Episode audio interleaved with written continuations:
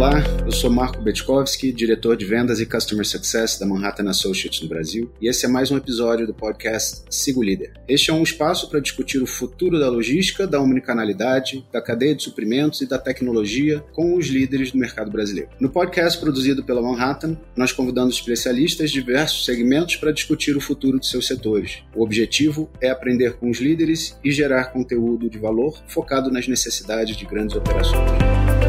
Hoje vamos falar sobre o impacto da tecnologia para o sistema logístico global e interconectado que vivemos. Iremos discutir também o papel da tecnologia na estratégia de crescimento e desenvolvimento de um negócio e para a melhora da eficiência na cadeia. E para isso, temos aqui como convidado Vasco Oliveira Neto, ele que é sócio fundador e CEO da Niche Partners e fundador e chairman do conselho de administração da NSTEC. Vasco, seja bem-vindo ao podcast da Manhattan Associates. Obrigado, Marco. Obrigado, Manhattan, pelo convite. Prazer estar com vocês aqui. Um prazer mesmo. A gente se conhece há muitos anos já, né? Já faz bastante. Acompanhando a trajetória, é, vai ser um prazer poder compartilhar um pouquinho da sua, da sua trajetória aqui.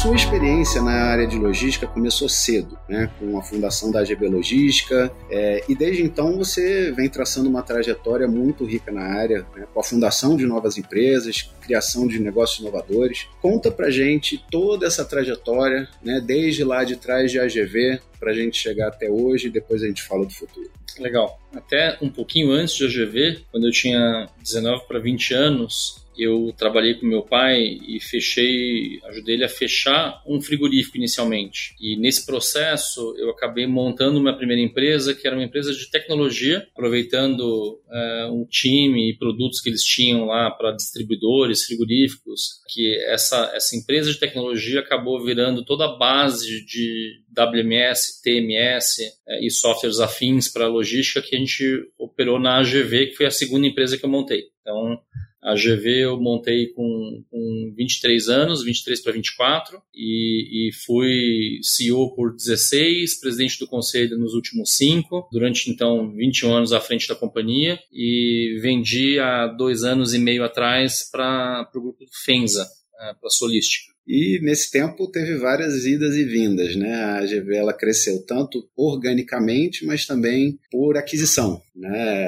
Eu, eu, eu lembro que tiveram várias, né, no Brasil afora. Me fala um pouquinho destes processos, mas também dos segmentos que você atuou. Né? Saúde, certamente, sendo um dos mais fortes. É, então, indo para o começo, né, é, muita gente não sabe, mas a empresa nasceu com o nome de Armazém Gerais Vinhedo. E nasceu, meus pais se separaram depois desse, em 97, é, e aí eu acabei em 98 para 99 montando a AGV num imóvel que era um antigo frigorífico. Então, a gente começou fazendo é, armazenagem frigorificada de alimentos. É, essa foi a origem da companhia. E aí, é, depois de tomar um susto, né, porque a gente tinha Unilever como principal cliente, a Unilever era 80% do faturamento. Depois de seis meses que eu tinha montado a empresa, a Unilever chegou com uma carta de rescisão dizendo que ia centralizar as operações num operador logístico. Foi a primeira vez que eu ouvi essa palavra. É, a gente estava começando esse conceito aqui no Brasil. Foi então. De não ser uh, só armazém ou só transporte, mas de, de poder fazer uma operação mais integrada. Né? E aí, eu acho que assim, quando eu, eu de fato tomei conhecimento disso, tinha feito, tinha feito GV, tinha muitos amigos que estavam em banco de investimento, McKinsey da vida, acabei começando a estudar um pouco o mercado de operador logístico. Eu acho que aí tem um ponto bem importante na trajetória que vem se conectar com os momentos de hoje, porque a gente tentou, como sempre tenta, assim, não vamos inventar a roda, vamos entender o que está dando certo e copiar o que dá certo, tropicalizando, né? E, e, e algumas coisas que a gente tomou decisão lá atrás foram fundamentais para a trajetória da GV e explicam grande parte do sucesso dela. Uma foi, de fato, a gente entender que a tecnologia era central para criar valor é, e de que tinha muito mais valor a gente focar em pessoas, processos e tecnologia do que focar em ser dono de armazém e dono de caminhão. Então a gente decidiu do D0 ser um operador asset light. Uhum. Por quê? Porque eu bati um olho num gráfico uma vez de um banco que mostrava que as empresas que mais geravam valor eram as que, que eram asset light. Só para uh, também esclarecer aqui, asset light é sem ativos, né? Ou seja, você vai subcontratar, seja o armazém, seja a, a, o transporte, né? ou seja, uma empresa sem ativo, é... com poucos ativos. Exatamente. E aí, o segundo ponto foi quando você entrava na, no site da Excel, que era líder global naquele, naquele momento, uma empresa inglesa que depois foi comprada pela DHL, é, eles já se posicionavam como especialistas de, de verticais de indústria. E eu, eu pensei comigo, bom, se esses caras que são líder global têm hoje uma segmentação é, por vertical de indústria, deve ter um porquê. E aí, o, o, na sequência, o que a gente fez foi é, fazer uma análise aí top-down é, de entender os setores do ponto de vista mais estrutural. Tomamos uma decisão muito importante na época, que foi não vamos mais focar em alimento frigorificado, que era basicamente toda a carteira de clientes que a gente tinha nesse primeiro ano era disso, e migramos para medicamento. E dentro de medicamento,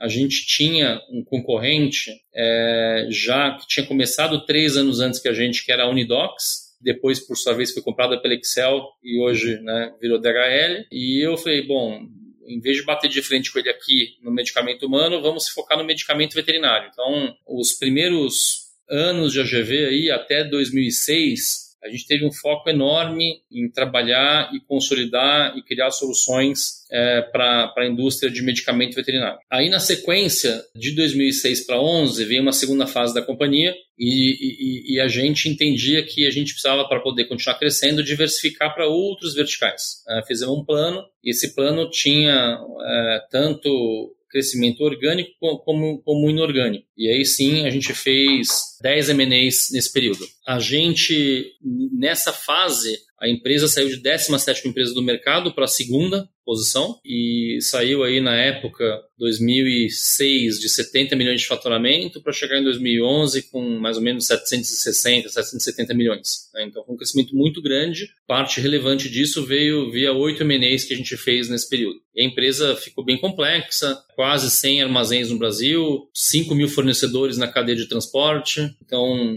enfim, era um nível de complexidade bastante alto que obviamente sempre foi muito suportado por, por, por uma tecnologia proprietária forte e, obviamente, também tendo que, que para completar a nossa oferta, tendo que se conectar aí com dezenas de fornecedores também de tecnologia. Entendi. E eu, eu sempre é, fiquei é, me questionando quais são as grandes diferenças entre o saúde, segmento de saúde animal e saúde humana. É mais técnico ou foi mais uma questão de go-to-market?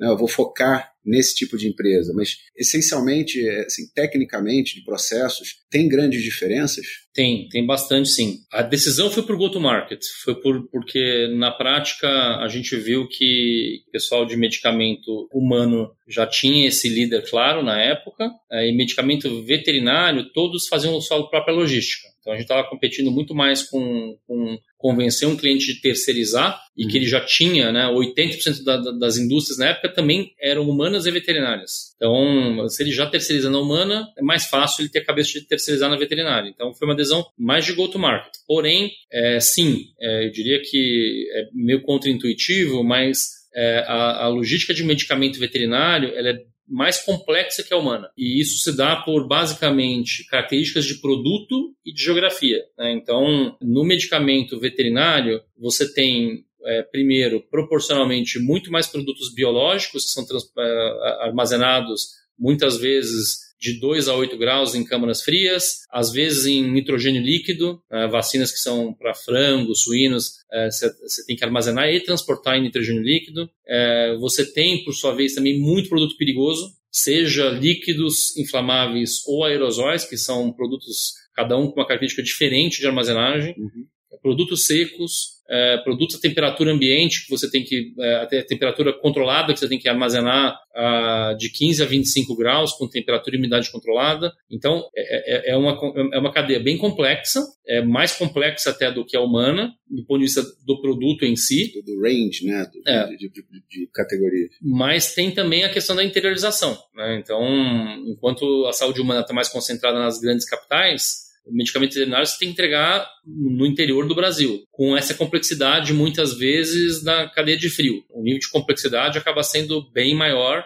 o que, obviamente, para quem consegue é, ter essa malha e construir essa malha como, como a GV construiu, te traz uma vantagem competitiva gigante. Tanto que nós nunca perdemos um cliente para concorrente, porque a proposta de valor ela era muito forte. Acho que é um ponto bem, foi um ponto bem relevante da história da companhia. Isso, além de todas as outras especificidades de saúde, né? Versus o alimentar, versus a, a moda, versus o né, granel e outras coisas, é, que tem, tem uma complexidade bem maior. E um ponto que eu já escuto há algumas décadas, que é a serialização do medicamento. O que, que você está vendo? Porque isso é uma promessa que já tem ao, ao menos uns 10, 15 anos que estão prometendo que isso vai sair, pelo menos para a saúde humana. É, você vê que isso vai acontecer mesmo. É, a gente está escutando que realmente daqui a pouco vai sair, mas nunca sai. É, acho aquele negócio que assim é muito mais complexo do que parece, né? Acho que acredito, não estou acompanhando tão de perto agora porque não estou mais no segmento já faz um tempinho, mas eu acredito que sim, vai acontecer. É, acho que o foco de fato é, é inicialmente a, a, saúde humana, mas é, é, aquele negócio, né? Acho que do PowerPoint para a vida real tem uma longa distância, né? Então é que nem falar do DTE. Então o DTE está aí, mas assim, se sair, vai demorar pelo menos aí uns cinco anos para ir para a prática e implementar até o pequeno transportador, por exemplo. Né? Então, não é tão simples. Né? Então, é, acho que, que às vezes a gente subestima a complexidade é, e, e, e, no final do dia, acho que uma coisa é, é, é muito clara. O supply chain, ele cresceu né, nesses mais de 20 anos aí, não só em volume, mas em complexidade, assim, de maneira exponencial. É, se você tinha lá atrás cadeias que eram mais simples, mais curtas, menos SKUs, menos formatos de varejo, não existia omnicanalidade. Hoje em dia é uma quantidade de SKUs que, as empresas têm hoje. É a quantidade de formatos de varejos diferentes que não existiam é, 20 anos atrás. A questão do online e do offline, misturado. Isso trouxe um nível de complexidade para o supply chain que, que é impossível você conseguir otimizar isso sem um uso intensivo de tecnologia. Acho que é onde, obviamente, a própria Manhattan está tá, tá muito, muito calcada aí, né? Como ajudar a, a, a integrar e, e, e orquestrar esse supply chain maluco de hoje em dia. E, e, e, como operador logístico, você, é, como você mesmo mencionou, você tinha que convencer a empresa de que ela não tinha capacidade de gerir a sua logística tão bem quanto o operador logístico, né, quanto vocês. O que, que você via que era mais comum de falta de informação, falta de formação é, ou infraestrutura, né? Às vezes, como se falou, a cadeia do frio ela requer um investimento muito grande é, e às vezes a empresa não tem como crescer tão rápido, então prefere terceirizar naquele momento. Quais são as grandes dificuldades que você via na época, e talvez isso tenha mudado ao longo do tempo, que a gente vai abordar também, nessas empresas? Eram pessoas, era tecnologia, era infraestrutura, era tudo? É, eu acho que eu acho que era tudo, mas começando por, por que é mais difícil, que são pessoas, né? Então, na prática, com essa complexidade crescente, as pessoas que estavam nessas empresas não tinham capacidade técnica nem formação para lidar com essa complexidade. Então tudo começa com as pessoas. E acho que isso até foi bem interessante a pergunta, porque isso casou um pouco até com a própria evolução da AGV é, de definir quem que era o nosso ICP, quem que era o cliente ideal da companhia. A Unilever foi minha primeira cliente e foi cliente por 17 anos. Até o momento que a gente chegou à conclusão que assim, um cliente como a Unilever tem capacidade de contratar esse profissional sofisticado, tem capacidade de investir em tecnologia de ponta, é, tem capacidade de investimento para ter infraestrutura de ponta. O cliente médio tem muito mais dificuldade. Né? Então, é, e o cliente pequeno nem se fala. Então, na prática, na própria, na própria AGV, a, a gente acabou entrando no momento entendendo que o, que o cliente ideal para a gente, naquele, é, como target, era o cliente médio, porque o cliente médio ele, ele, ele precisa pegar um tag along em quem tem mais escala que ele. Ele precisa pegar um tag-along quem consegue trazer mais know-how para que ele. É, então, de uma certa forma, é, não é que todas as empresas grandes podem e conseguem, mas elas têm mais escala para poder trazer essas competências que são necessárias para essa complexidade maluca. É, obviamente que assim tudo começa com gente. É, a, parte de tecnologia é muito difícil, né? Uma empresa querer desenvolver uma tecnologia proprietária e, e aí, pelo, aí ao contrário. Até hoje eu estava conversando sobre isso numa reunião interna nossa aqui. Eu vejo assim tem tem empresas que, que, que foram para um caminho de primarização né, de armazém, de transporte, é, e algumas tentando caminhar, inclusive, para montar empresas de tecnologia proprietárias. Acho que a minha aposta é que pouquíssimas empresas vão conseguir ter sucesso nesse caminho, em especial na tecnologia. Porque, primeiro, é, é um DNA muito diferente. É, segundo, é, é uma, a, a tecnologia é, quando você tem múltiplos clientes, você acaba conseguindo evoluir muito o produto. E está cada vez mais caro desenvolver. E está cada vez mais. E, e, é, e é, complexo. É, então, na prática, várias iniciativas que eu estou vendo no mercado hoje de empresas tentando verticalizar a parte tecnológica, posso estar enganado, mas acho que não. É, acho que quase todas as iniciativas vão dar errado e vão, e vão, vão ser um movimento de ir voltar voltar voltar para back to basics. Mas, mas a AGV foi isso, né? Ela, ela, ela sempre foi calcada, como você falou, em tecnologia proprietária. Qual foi a diferença de 20 anos que, atrás eu, eu, acho, hoje? Eu acho que é DNA. Eu, eu acho que é DNA. Então, é, é, é, o que eu falei. É, eu acho que as empresas têm DNA. E tem empresas que têm DNA de ter tecnologia proprietária, tem empresas que não têm. Né? Então, você pega um Nubank, ele nasceu com o DNA tecnológico. Uhum.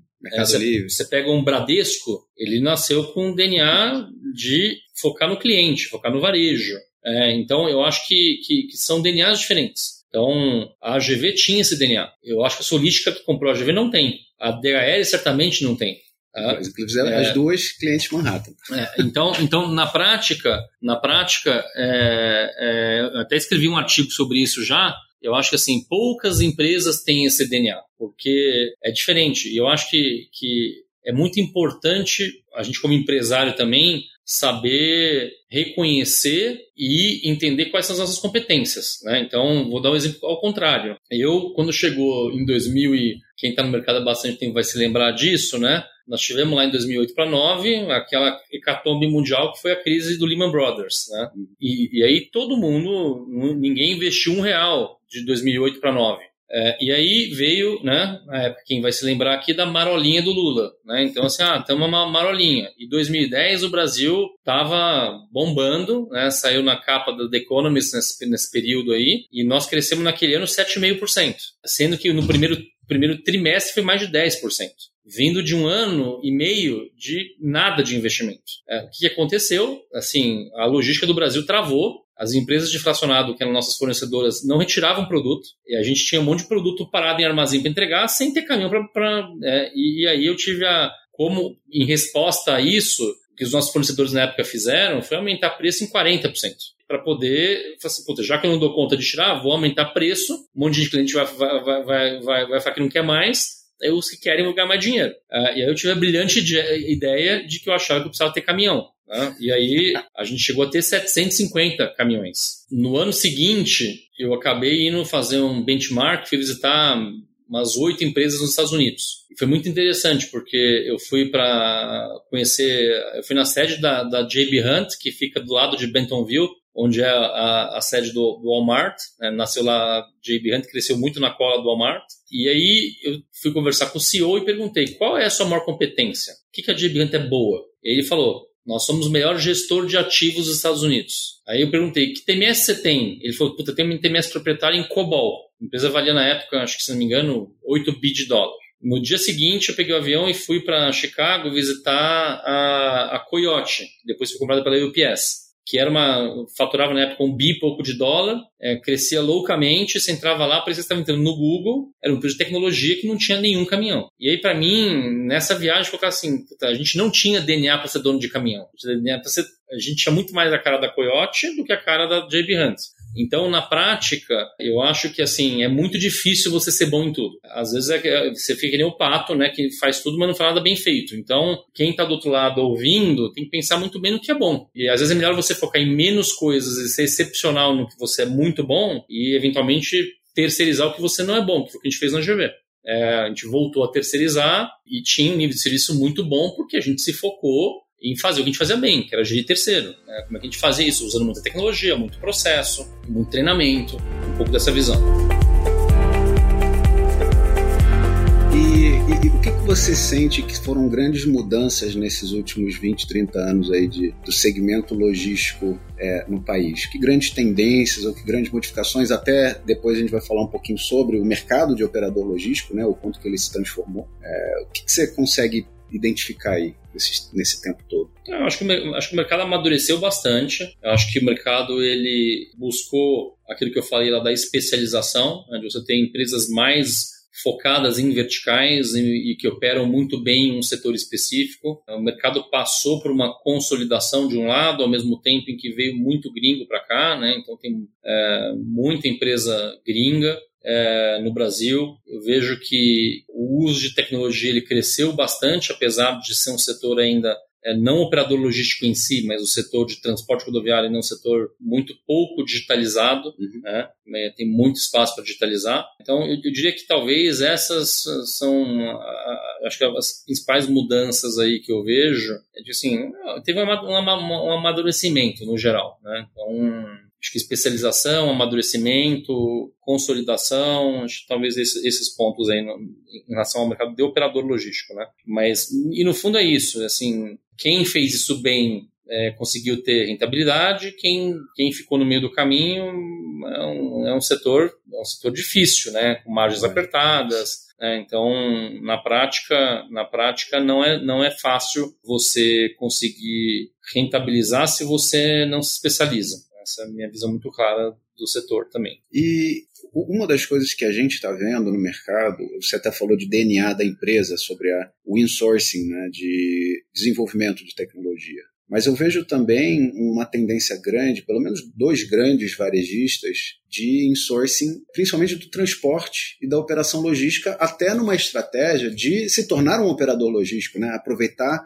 toda a sua enorme malha em prol de terceiros, terceiros do seu marketplace ou mesmo um terceiro não tem nada a ver com o seu ecossistema de varejo. Tanto na tecnologia quanto na operação logística. Você também acredita nessa questão do DNA, né? Sem dúvida. Tem empresas que vão tentar primarizar a logística e não vão conseguir. 90% é. da minha visão não vai. 90% eu acho que é um sonho de uma noite de verão de um executivo que, que daqui a pouco é, não vai dar certo e vão voltar para trás e vão perder muito dinheiro. Já estou vendo isso acontecer.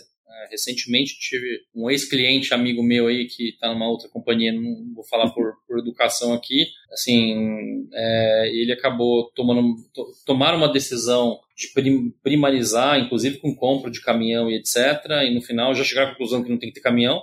É, e acho que vão chegar à conclusão que não tem que ter tecnologia, porque também estão apanhando pra caramba. Então, assim, acho São que. essas ondas, né? É, normal. Acho que assim. Cíclicos. É, é, eu acho que. Aí, é, é, eu acho que assim, é, é um pêndulo, mas no fundo é muito tentador você achar que dá para fazer tudo. E, e, e, e, eu acho que às vezes tem essa questão, ah, eu tenho muita escala. Tá, mas assim, você aproveitar a sua escala para você, para operar de maneira muito eficiente, já não é fácil. É, você querer fazer isso, incluindo, incluindo terceiros, é, foi o que eu fiz a vida inteira, né? É, tentar juntar um. É, é, é bastante, é, é bastante complexo. É, e, obviamente, assim, uma coisa é, um, é uma empresa que ela é neutra, né, como era a AGV, como é a DHL, como é, enfim, vários outros operadores que são verticalizados, assim, não, tá bom, é, eu estou aqui operando, como a gente tinha 25 concorrentes mortais no mesmo centro de distribuição, no mesmo caminhão, mas tinha um ser operando que era neutro. Uhum. Para você buscar essa mesma escala, que muitas vezes não é tão simples, né? Porque assim, a escala às vezes se dá naquele, naquele subnicho, exemplo, medicamento veterinário. E você entender que você vai ter que trabalhar com um concorrente,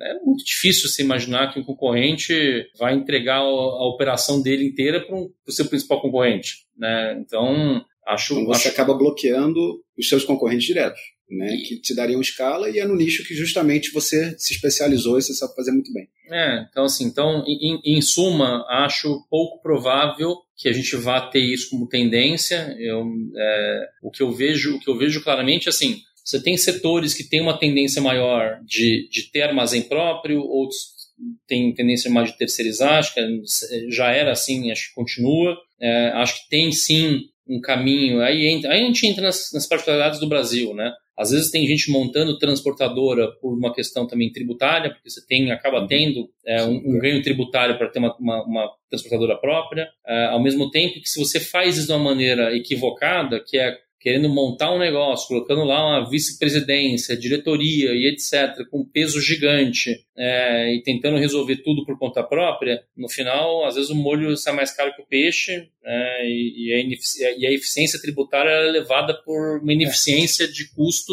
porque no, no fundo, assim, se o negócio fosse tão bom e tão maravilhoso, é, tá todo mundo no setor de transporte nadando e rico, e não é isso acontecendo, né? Então, assim, é um setor, não. é um setor onde é um setor muito sofrido. É, eu lembro quando eu era presidente da ABOL, um jantar de final de ano, assim, tinha 30 e poucos associados lá, eu lembro de contar na mesa lá que acho que tinha menos de uma mão de gente ganhando dinheiro. Então você fala, pô, né? Então, então tá bom. E agora cara quer entrar no setor para falar, vou trabalhar e vou ser mais eficiente que esse cara que só faz isso da vida. Só faz isso. Então não é simples. Não, não acredito muito nisso como tendência. Como entendi a questão da primarização é, e o conceito de cadeias de suprimento colaborativas. Né? Você, você tocou nesse assunto de que dificilmente os concorrentes né, vão entregar a sua operação, mas é, ou parece ser, é, já de algum tempo, uma tendência de, mesmo concorrentes, conseguirem colaborar em algum nível, né, que talvez justamente não seja o core. Né? Logística, às vezes, é, é, é um desses pontos. Você já teve boas experiências, ou você vê com bons olhos, ou você vê com uma tendência ou uma obrigatoriedade esse ambiente de, de, de, de colaboração na cadeia de suprimentos? Eu vejo com bons olhos, mas eu acho que, assim, olhando pela, olhando pela, pela experiência prática do que eu já vi, um nível de complexidade bastante alto. Às vezes, às vezes você tem dificuldade de colaborar mesmo dentro da mesma empresa com o mesmo sócio.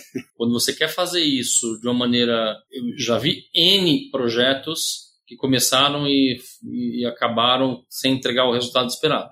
Tá? Então, também não acho assim, é, é, volta para a questão do PowerPoint da, da vida real, né? Então, assim, então, acho que é mais fácil do PowerPoint do que na vida real, por N dezenas de projetos que eu já vi, de empresas grandes, estruturadas, que tentaram fazer e no final foram até a, foram até a página 3 e ou abortaram ou, ou viram que não, não tinha tanto dinheiro assim, é, ou tiveram tanta dificuldade na implementação que no final do dia acabou não acontecendo como esperado. Né? Então, mas acho sim que assim a tecnologia está aqui para isso. Né? Então, como que você usa a tecnologia e dados para fazer os players colaborarem entre si? Nisso, e os players e os players é, concorrentes, mas também é, fornecedor e cliente, né? Que inclusive for... isso que é, é, é incrível com pouca colaboração existe hoje entre fornecedor e cliente? Eu acredito muito mais nessa colaboração fornecedor-cliente e até mais ainda em, em players que não tem nada a ver um com o outro, em setores diferentes, mas que você consiga fazer de fato o uso de ativos como caminhão, por exemplo, de uma maneira um pouco mais eficiente usando tecnologia. Né? Então,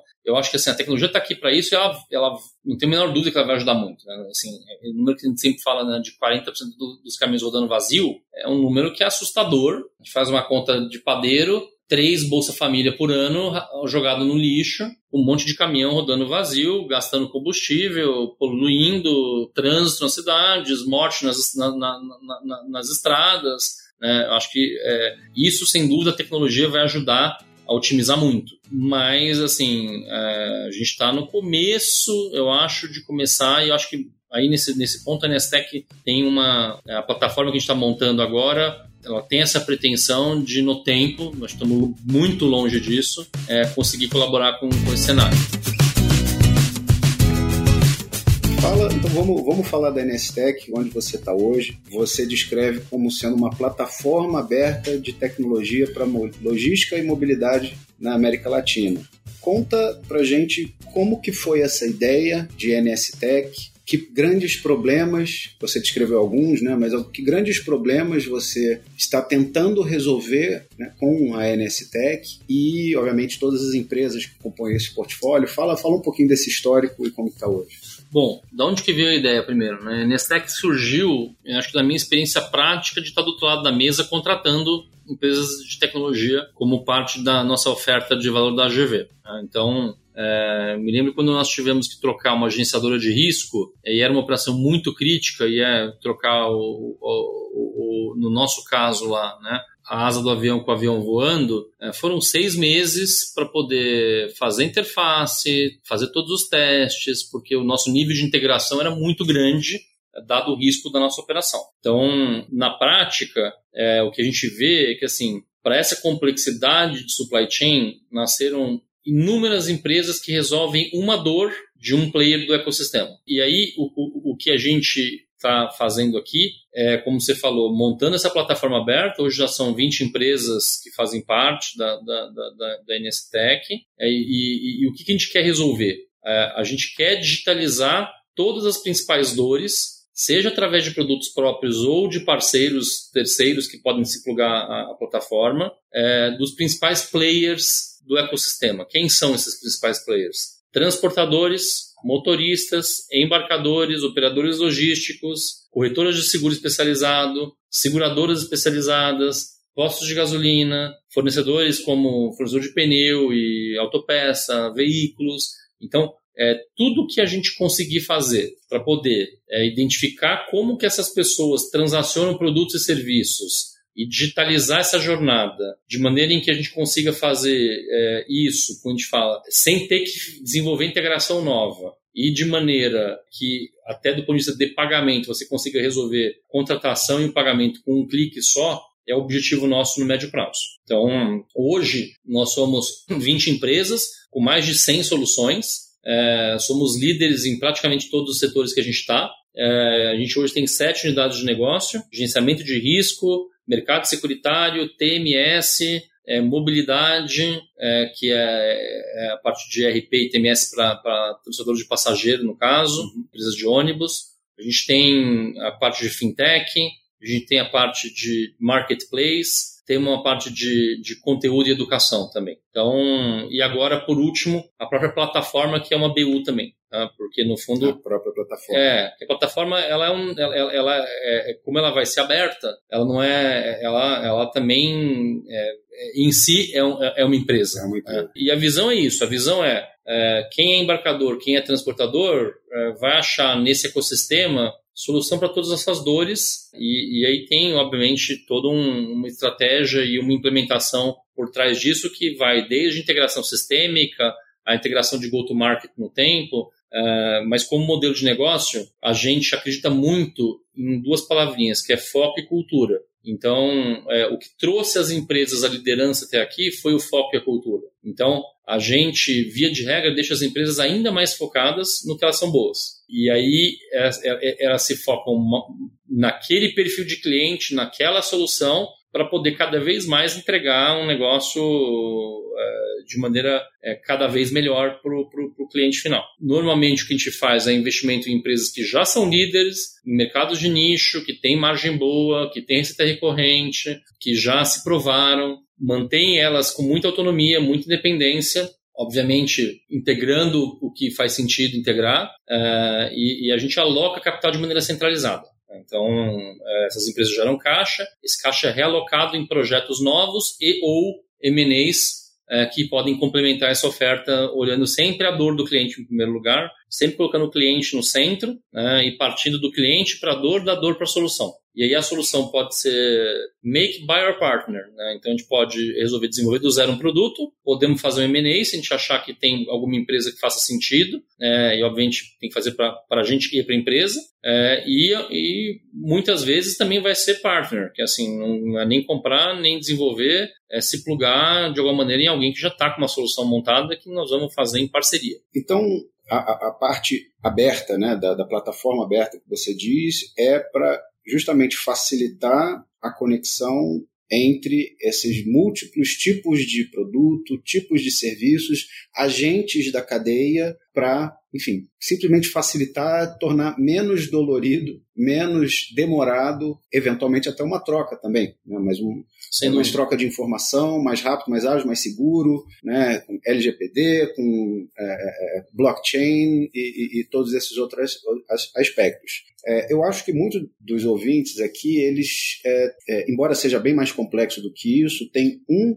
documento, não é nem documento, mas é um um, um, protocolo, um formato né, que domina o mercado de transporte hoje, que é o padrão Proceda. Né? E, obviamente, tem algumas alternativas aí, a maioria das vezes são alternativas proprietárias né, de uma única empresa, etc. É, então, dentro dessa plataforma, vocês também visionam facilitar toda a troca de informação também contida no Proceda por exemplo? Eu diria que até mais um pouco do que isso, né? É, sim, né? a gente fala que a gente quer, a gente quer fazer o padrão proceda, o novo padrão proceda, mas o padrão proceda, ele via de regra, como você falou, ele acaba sendo, né, para quem está na logística há muito tempo, é um protocolo, né? Então é uma maneira de você desenvolver uma interface de integração, é, seja no meio que for. É, mas ela acaba sendo sempre um para um via de regra. É, o que a gente vai se propor a fazer aqui, é, primeiro é fazer de uma maneira muito mais simples. Né? É, então a gente recentemente agora é, fez investimento numa empresa e esse modelo que atualmente né, já, já, já vem se, se popularizando no modelo do iPass, ele tem uma vantagem enorme que é a simplicidade. Tá? Então, porque como ele é low code, no code, é, você consegue eventualmente que uma pessoa que não é um, um, desenvolvedor consiga, consiga de uma maneira muito mais simples, quase que copiando e arrastando, é, desenvolver uma interface. E a grande vantagem é que você não só vai fazer isso de maneira mais simples e mais rápida, mas em vez de fazer de um para um, de um para N. Então, imagina que amanhã o TMS da Manhattan quer se conectar com agenciadoras de risco. Hoje ela tem que ir lá fazer uma interface com a empresa A, com a Brasil Risk, com a BRK, Brasil Risk, com a OpenTech, com a Buoni é, ou com as outras empresas que estão no mercado. Ao ela vir na plataforma da Nestec, ela vai fazer isso uma única vez e automaticamente vai estar conectada com o mercado inteiro. Uhum. Então, isso traz um, uma, uma simplicidade e uma capacidade de conexão que acaba sendo. É, a gente entende que isso tem um potencial enorme para virar é, um padrão proceda muito melhorado, vai. É, no e sentido, aberto, né? E aberto. É disponível para todo mundo. Isso. Na prática é isso. Assim, o que a gente entende, né? Quem manda é o cliente. A, a melhor solução é, no final do dia, assim, não tem como você ter um, um, um produto que você até tem, mas não é nossa cabeça. É, a gente não quer ter um sistema fechado, a gente quer ser o Android, não quer ser o iOS. Então, a gente quer poder deixar que, que outras empresas desenvolvam soluções é, e possam se conectar nesse ecossistema, é, e não necessariamente a gente vai fazer tudo com, com, empresas próprias e um padrão, e um padrão fechado. Isso é muito importante e eu com certeza desejo muito boa sorte nisso, porque eu acho que todos os players, de novo, todos os agentes do mercado, ao menos no Brasil, e não é muito diferente no resto do mundo, né, mas principalmente no Brasil, sofre bastante com essa com essas limitações que existem hoje. E onde, onde você acha que vai parar a NSTEC?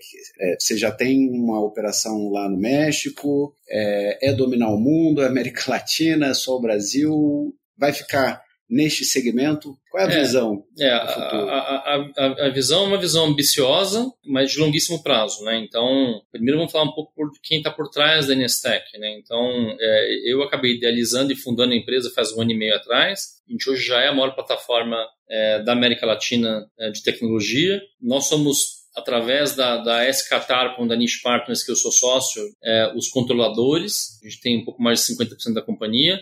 É, nós temos um sócio bem relevante, que é um grupo sueco, é, e o que nos uniu foi exatamente essa visão. Tá? Então, não só a visão do como fazer e do que fazer, é, mas a visão de que a gente quer construir uma empresa para estar tá investido décadas e uma empresa que tem pretensão global. Tá? Então, é, esses nossos sócios suecos, é, eles são sócios é, e um deles é o CEO da, da Hexagon, que é uma empresa de tecnologia sueca que 20 anos atrás foi fundada, fundada não, ele assumiu 20 anos atrás uma empresa sueca que valia cento e poucos milhões de dólares, hoje vale 35 bilhões de dólares, e foi da Suécia para o mundo inteiro, com muito M&A, muita expansão orgânica. E a gente, é, eu posso falar com propriedade porque eu já visitei dezenas de empresas nos Estados Unidos, no, na Europa, fazendo benchmark e visitando um concorrente. E, e, e eu voltava para a GV e falava, gente, tudo bem que assim, o armazém é mais automatizado, porque lá a conta fecha aqui não fecha ainda,